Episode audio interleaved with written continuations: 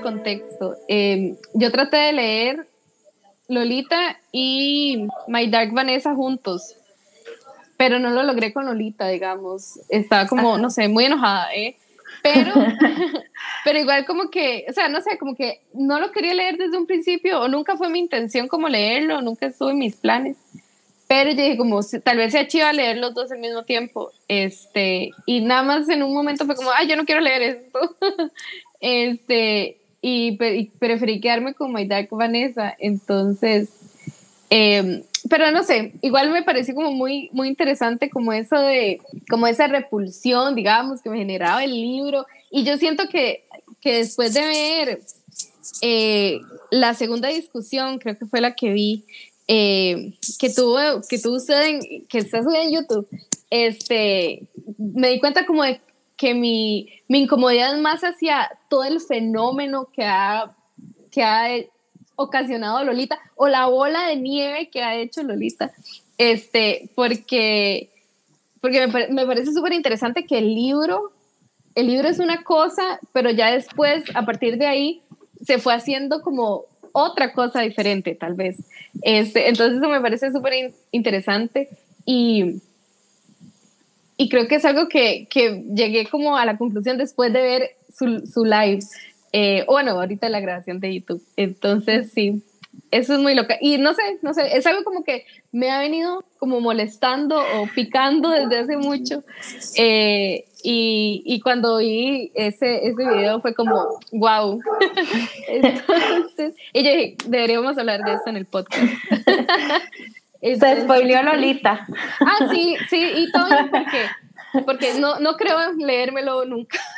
Entonces, todo bien. Este, y, creo que me ayudó también un montón como, como a llegar a como a una conclusión o a esa conclusión de que mi problema tal vez no es con el libro y el libro en sí tal vez tal vez no romantiza las relaciones impropias necesariamente. Entonces, esa es como una discusión súper interesante. Eh, y por eso le invité. Muchas gracias por, estar acá. Un poquito como de contexto entonces de, del libro, que en realidad es nada más cuando salió, que es una novela de 1955 escrita por Vladimir Nabokov. Eso es algo que fijo, usted ya sabe demasiado, porque, o sea, de verdad usted se ha se ha dedicado o le ha dedicado demasiado tiempo a Lolita a ver películas, a, hacer un, todo un acompañamiento de la lectura este, con, con toda la gente que lo leyó. Y entonces, usted es casi que la experta en eso. Y, y este episodio es algo así como, Car se, le, se leyó Lolita para que yo no me lo tuviera que leer. me encanta. es eso.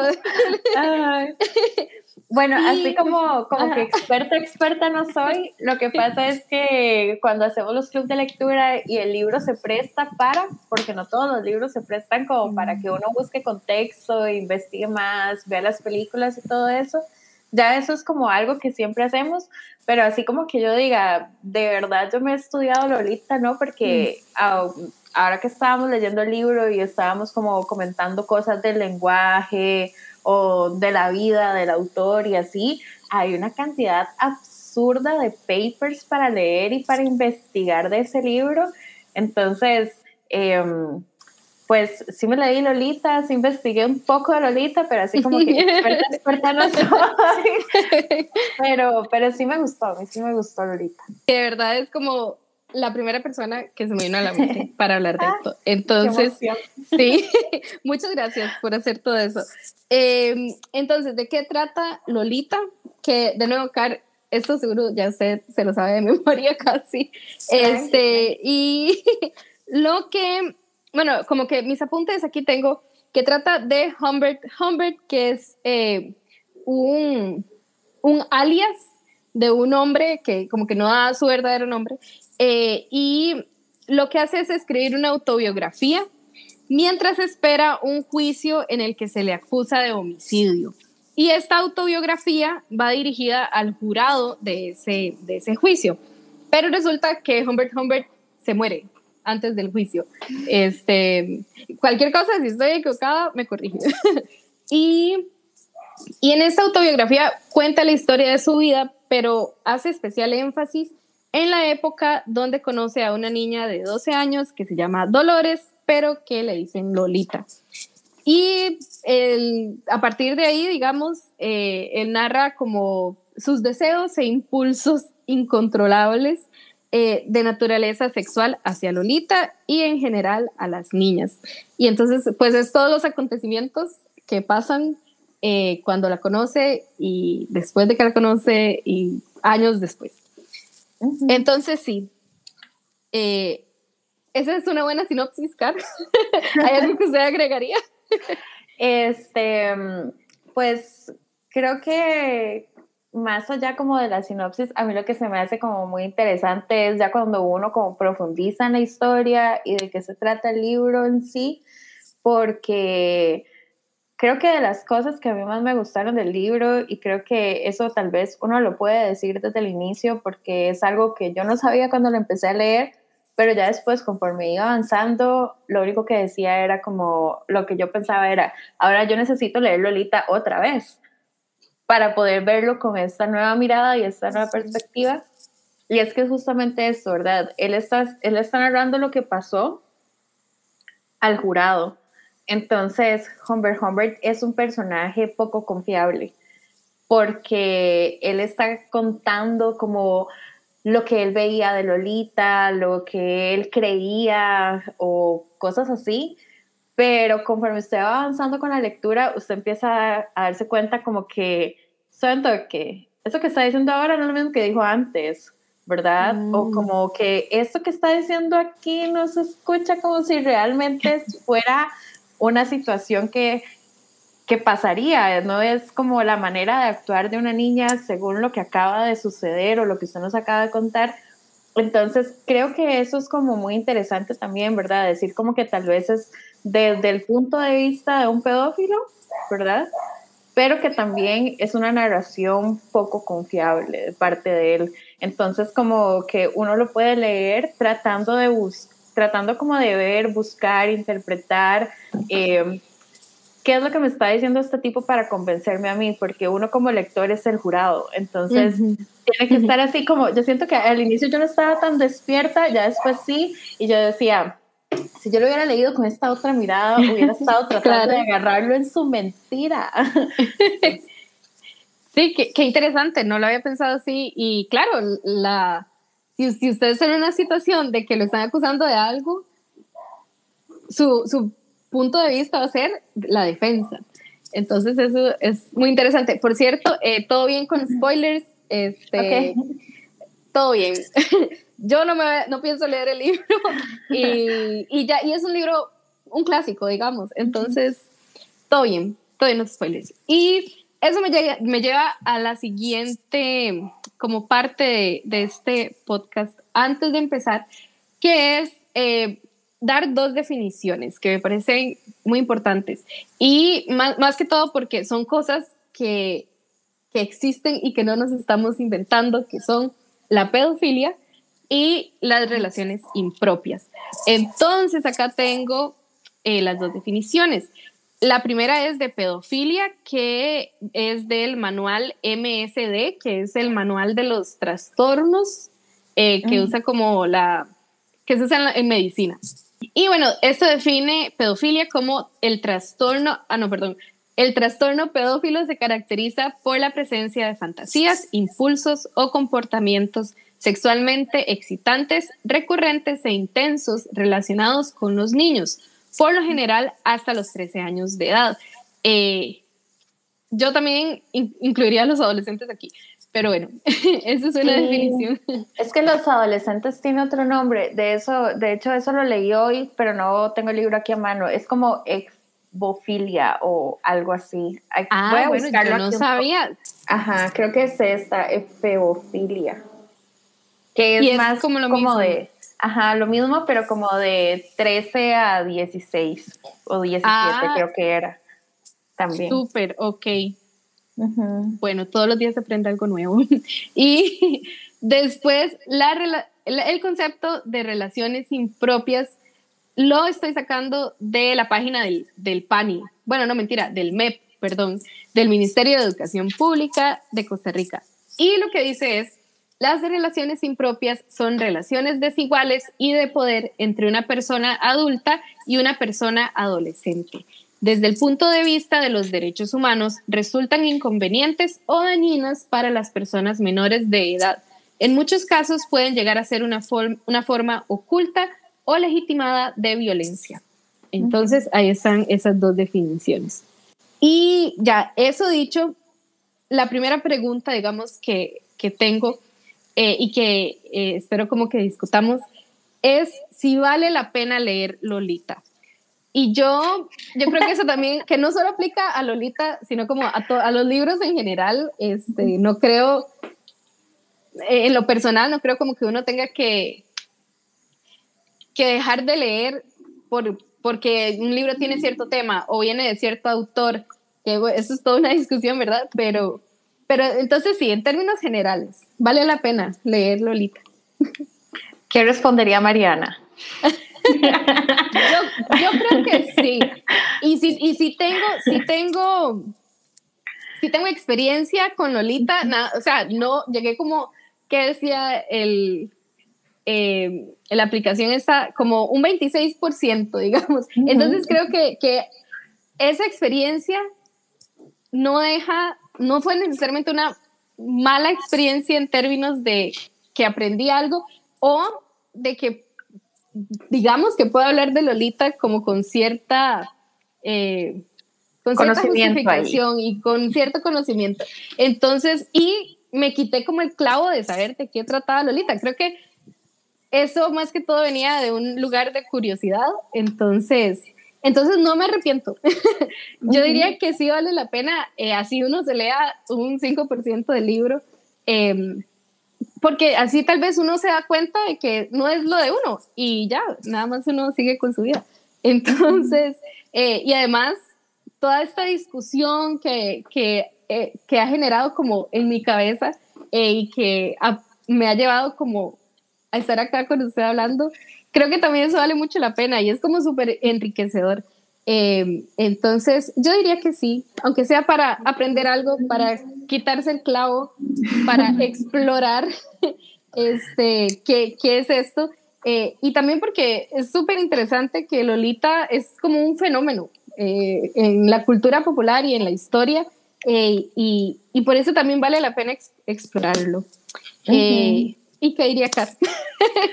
yo, bueno, yo soy de las que sí les gustó el libro, entonces... Em, no, y tengo que decir que, que puedo ver que sí, porque la parte que leí me lo leí como en dos días, entonces al final sí me atrapó. Entonces, que, creo que eso es también súper interesante porque mal escritor, digamos, o, o, un libro mal escrito no es. Y eso es como súper interesante también. Ese señor escribe increíble. O sea, yo ahora estoy con que quiero seguir leyendo libros del autor, a ver si me sigue gustando tanto, porque, bueno, también está entendido que Lolita es como su obra más famosa. Entonces, a lo mejor ya leí el mejor libro de él. Entonces, los otros tal vez no me van a parecer tan buenos, pero igual sí tengo muchas ganas de explorarlo. Me pareció increíble. O sea, yo empecé a leer ese libro y duré como tres días de que no pasaba de la primera página, porque yo leía el primer párrafo, los dos primeros párrafos, y yo decía, ¿cómo alguien puede escribir tan bien? no podía, yo no podía seguir, porque yo llegaba a esa página, volví a abrir y yo, no, yo lo tengo que leer otra vez y en voz alta. Y ahí me quedaba, porque, o sea, impresionante la manera en donde él le hace a uno tomar conciencia de cómo se mueve la lengua dentro de la boca para poder decir Lolita y cómo le recorre el paladar, hace que yo, yo hablaba con amistades, yo hace que esto de decir un nombre se vuelva una experiencia, incluso ahora pensar en decir el nombre de alguien puede volverse de alguna manera seductor.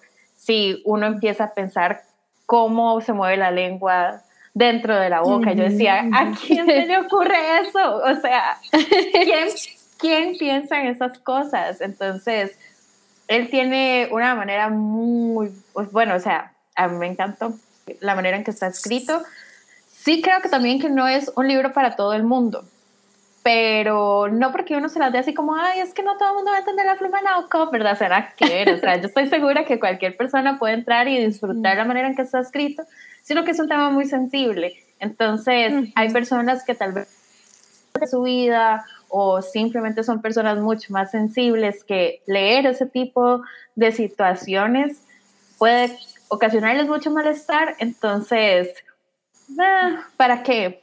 Solamente porque es un clásico de la literatura. Exacto, sí. Realmente no siento que valga la pena, pero si uno ya tiene como cierto estómago para ciertas cosas, em, creo que sí lo puede disfrutar en lo que es disfrutable, ¿verdad? Porque uno no va a decir como, ay, ¿cómo gocé las... Claro. Sino que es más como meterse en la mente de él y ver cómo una persona así puede tergiversar tanto la realidad a su conveniencia. Y creo que, bueno, vos que leíste, Vanessa, eh, se nota mucho la diferencia entre un libro escrito por una mujer y desde la posición de víctima y el punto de vista de un hombre y desde el punto de vista del abusador. Vemos como la manipulación desde las dos caras y se puede volver interesante a la hora de comparar los dos libros. Em, otra cosa que también me gusta mucho y era de lo que estábamos hablando un poquito antes, no sé qué tanto vas a incluir de lo que estábamos hablando al principio, es que sí es cierto que existe todo un tema alrededor de Lolita, yo siempre he tenido mucha curiosidad, pero ojo que yo esperé a mis 32 años para leerlo porque yo no me sentía preparada antes.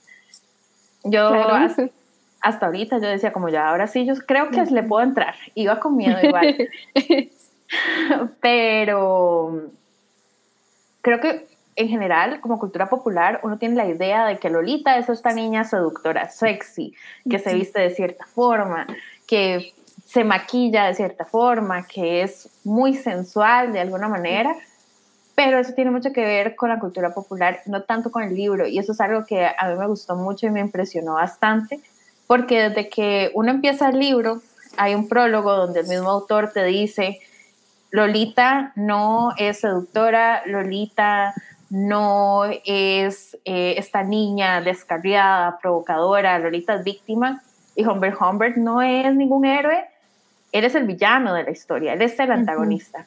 Y deja claro y dice como, este libro está aquí para que padres, eh, profesores, adultos, abran más los ojos y se den cuenta de que estas situaciones pasan. Entonces, el libro lo deja muy claro desde el inicio. Creo que el problema está en la cultura popular, que desde que él escribió el libro no lo querían publicar porque era un tema complejo, ¿verdad? Y lo terminó, lo terminó publicando en una editorial que estaba asociada, como que a veces también publicaba eh, como relatos eróticos y así. Entonces por ahí tal vez empezó a tergiversar, aun cuando estaba la aclaración, ¿verdad? De que no es una vaina romántica ni nada así. Él lo que estuve leyendo y lo que quería hacer era que estaba como en esta época donde estaba este tema asqueroso y él quería contarlo de una manera que sonara bonito, con, con, la prosa. Jugar con eso, ¿verdad? De que esta vaina está asquerosa, pero suena bonito y que a usted le cause como ese choque. Claro. Era artísticamente.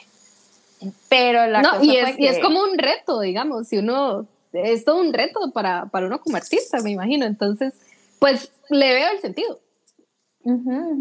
Y el problema fue que después Kubrick sacó la película, que vimos la película de Kubrick, y esa cosa es, o sea, todos estábamos ofendidísimos con Kubrick y yo decía, este señor tiene comprensión lectora menos uno, ¿ya?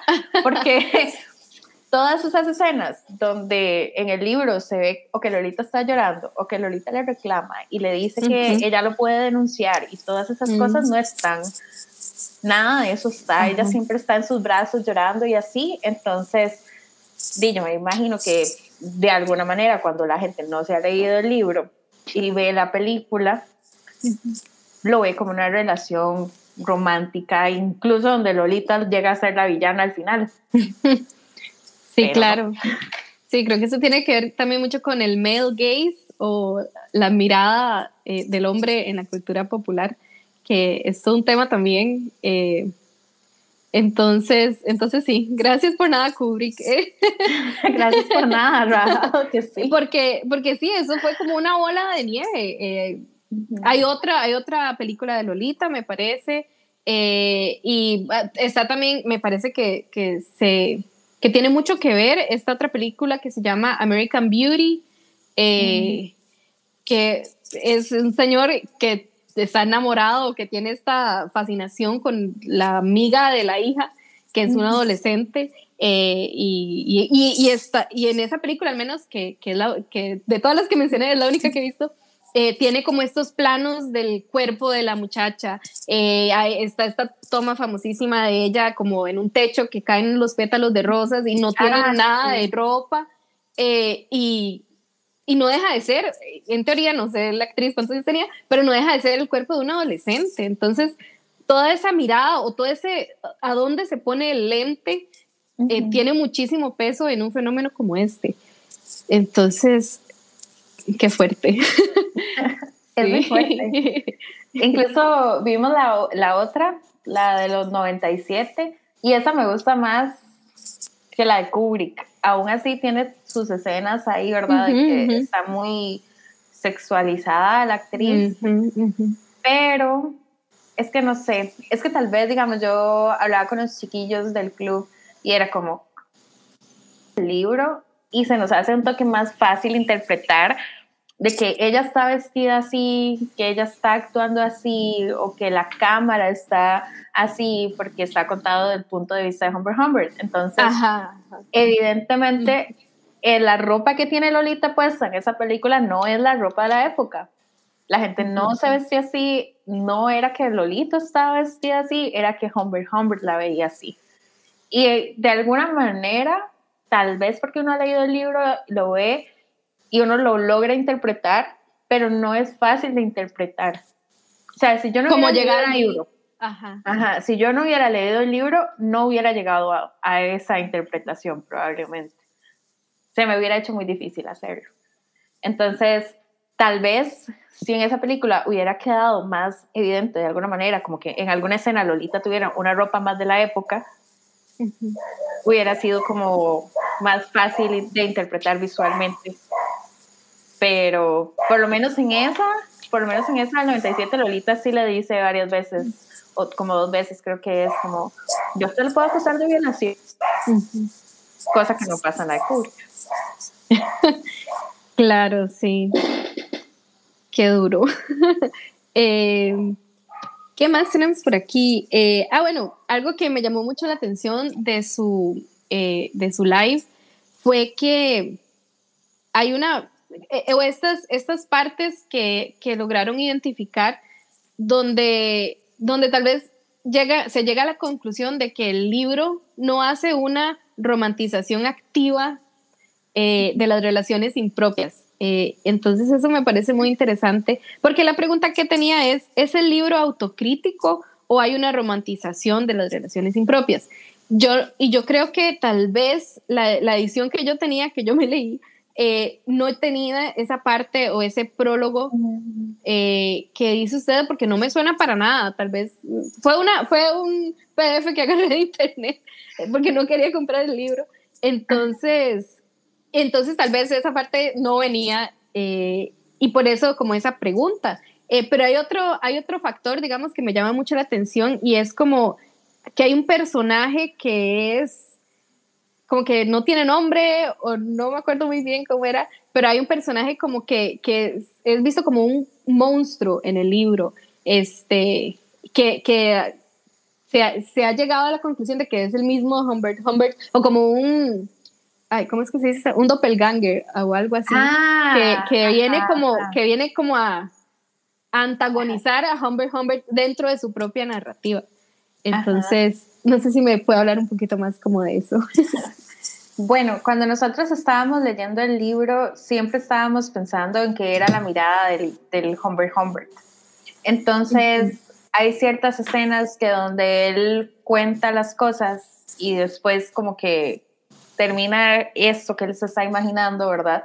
Uno dice como, es que evidentemente esto no pudo haber pasado así, porque Lolita hizo tal cosa inmediatamente después, según lo que les estaba contando, cosas así.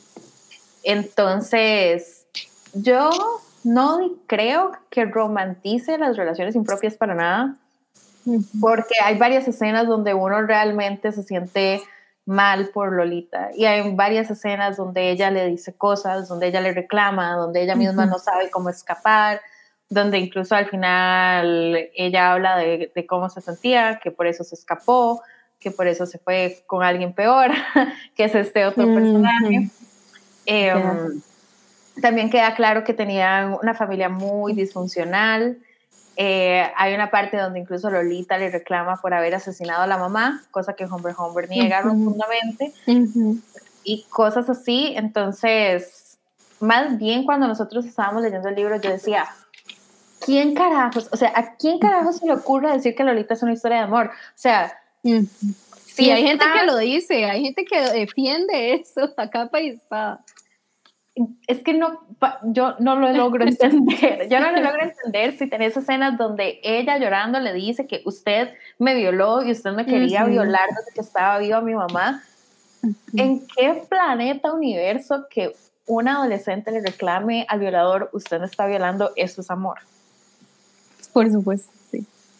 No existe, a menos de que digamos de que yo me imagino que si son personas que si romantizan ese tipo de cosas o señores que no sé si son pedófilos o tiene algo de pedofilia dentro de sí, probablemente no recuerde esas escenas y se vaya en su ride de idealizar, romantizar. Así como Humbert Humbert edita lo que Lolita le decía a él, ellos pueden editar su lectura, tal vez me imagino, por ahí puede ser, no sé. Sí, creo que eso es una, eh, una explicación eh, muy amable, tal vez, porque, o sea, yo a mí tampoco se me ocurre como que cuál puede ser la línea de pensamiento de alguien para llegar a esa conclusión.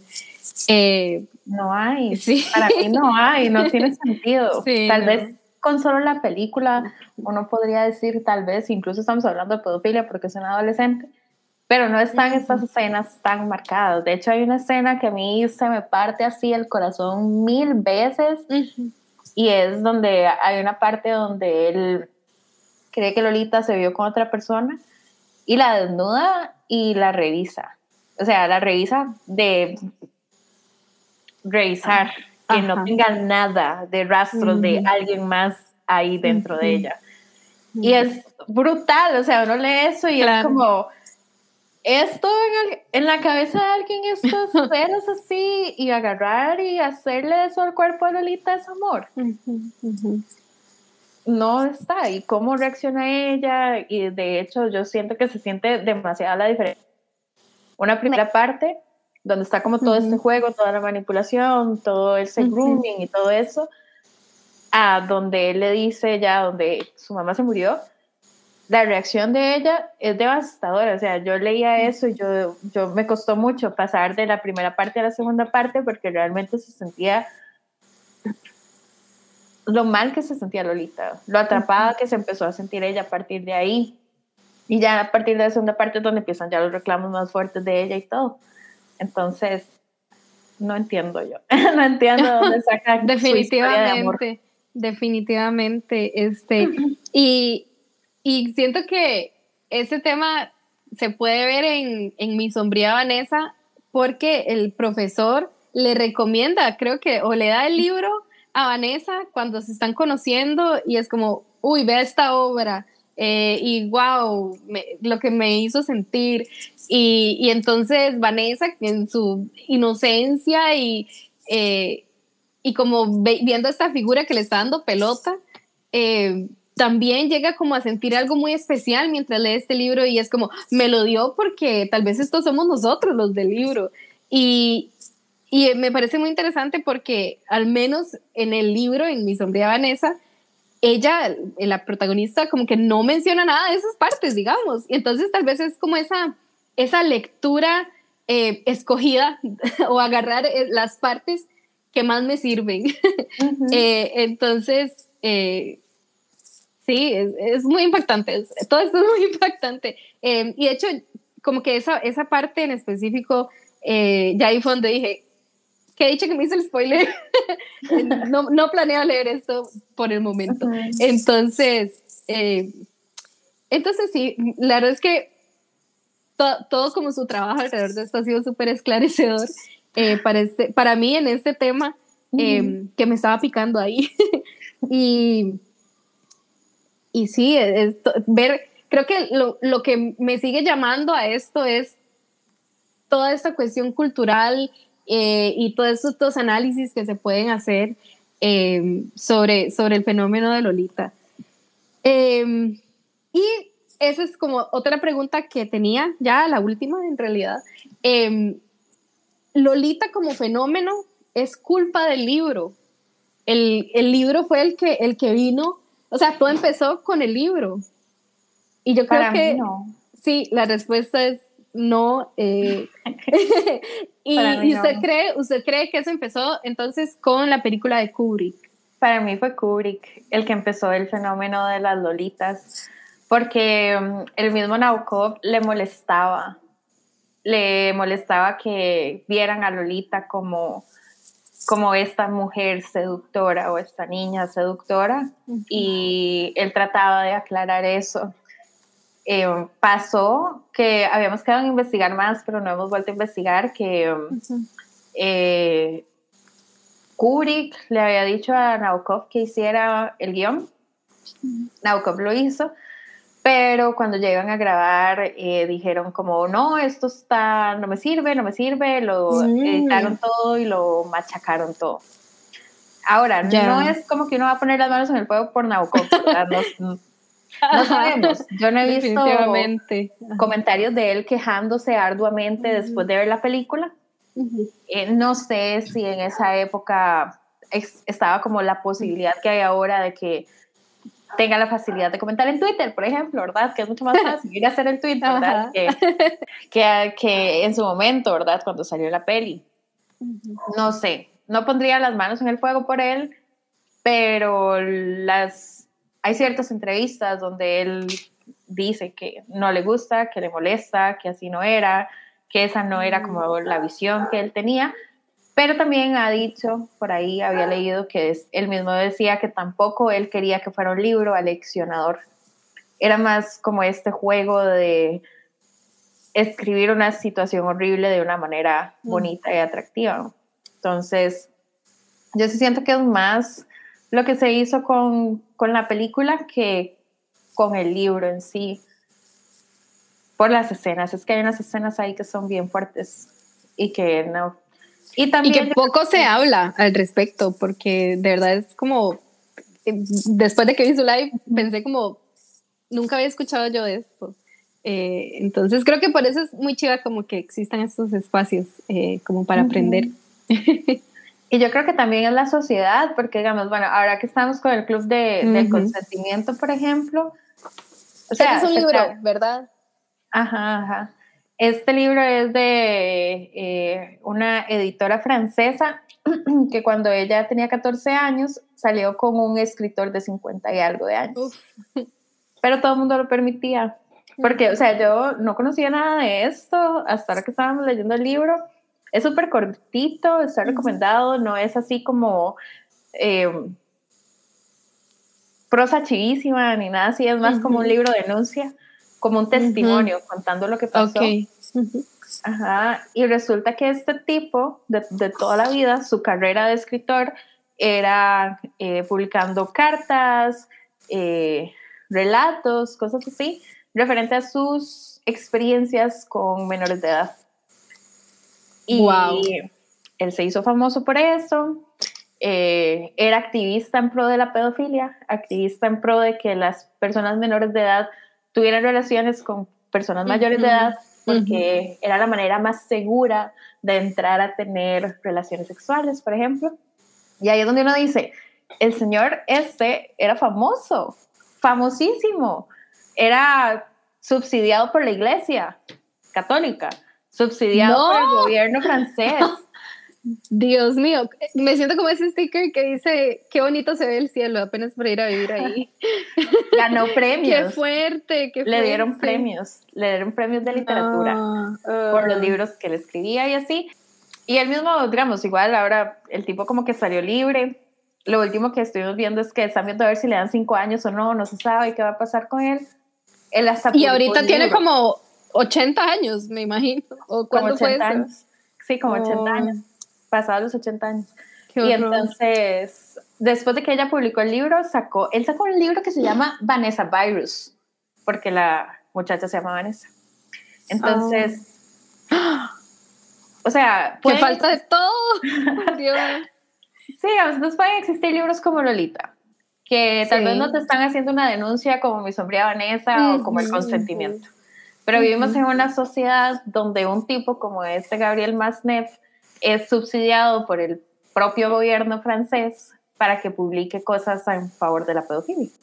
Entonces, o sea, ¿qué culpa tiene Lolita si vivimos en una sociedad donde no se señala, eh, no se habla tanto del tema, se romantiza un montón, los sugar daddies son súper famosos? Sí, sí, qué, qué fuerte, de verdad. Ay, ese libro suena súper interesante. Sí, sí, está interesante. Gracias por la recomendación. está interesante porque también pues habla un toque de, de qué era lo que él escribía y que incluso yo no sabía, pero la misma Simone de Beauvoir firmó una petición que le había hecho para que los adultos pudieran tener relaciones con menores de edad. La misma Simone de Beauvoir. Sí, por eso es importante googlear. o conocer un poquito de los autores que uno lee. Pero creo que también, como, como dice usted, Lolita es lo que es, digamos, este, y, y es súper interesante ya darse cuenta a qué lo han llevado también.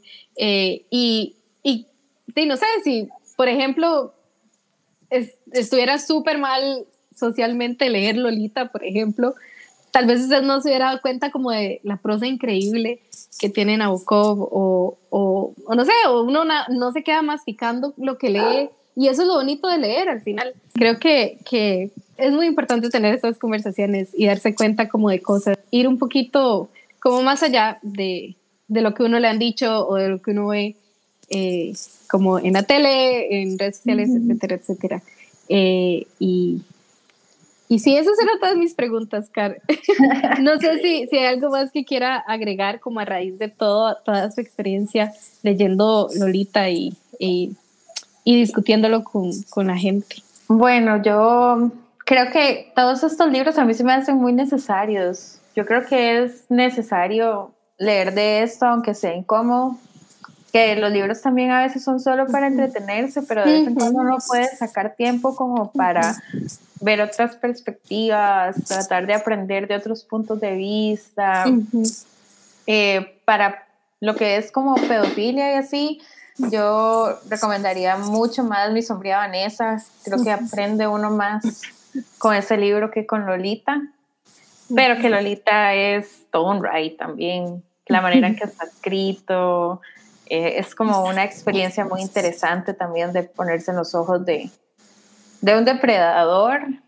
También siento que es aleccionador de alguna manera y que eh, los lean si se sienten listas, listos, preparados para entrar a una lectura así. No, y creo que eso que usted dice, que como ponerse en los, o, ver las cosas como las vería un depredador, eh, no necesariamente es como para decir, ay, lo entiendo, viva el depredador, pero digamos, es una enfermedad, la pedofilia es una enfermedad, hay gente que va a terapia, eh, hay gente que, que, se preocupa tal vez por, por, por trabajar eso y es algo que, que, igual puede afectar a una persona que, que sea un pedófilo, o sea, son cosas que pasan en el mundo.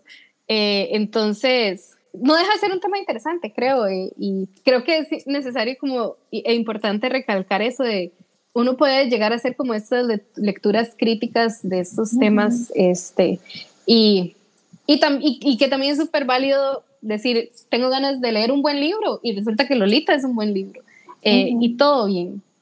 Entonces, esa es como mi conclusión. Creo que ya puedo, puedo cerrar todo este capítulo con Lolita. Eh, de momento, no sé si, si tal vez en algunos años o en algún otro momento de mi vida me sienta lista para retomarlo y terminarlo.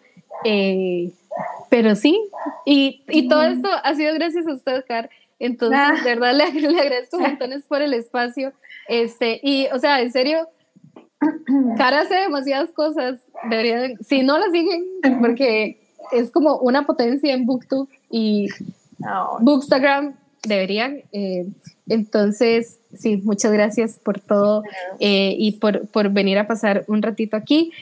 Eh, gracias por invitarme, gracias por invitarme. Siempre es bonito poder hablar de lo que uno lee y así compartir y hablar. Sí, y, y, es, y, es, lo bonito como de, existen libros de muchas cosas, entonces uno siempre puede hablar de muchas cosas gracias a los libros. Este, entonces, eh, muchísimas gracias y, y, me siento muy contenta de, que viniera. Eh, ya, ya le había pedido como tres meses que viniera el podcast, qué vergüenza, pero ya, ya lo logramos, ya lo logramos.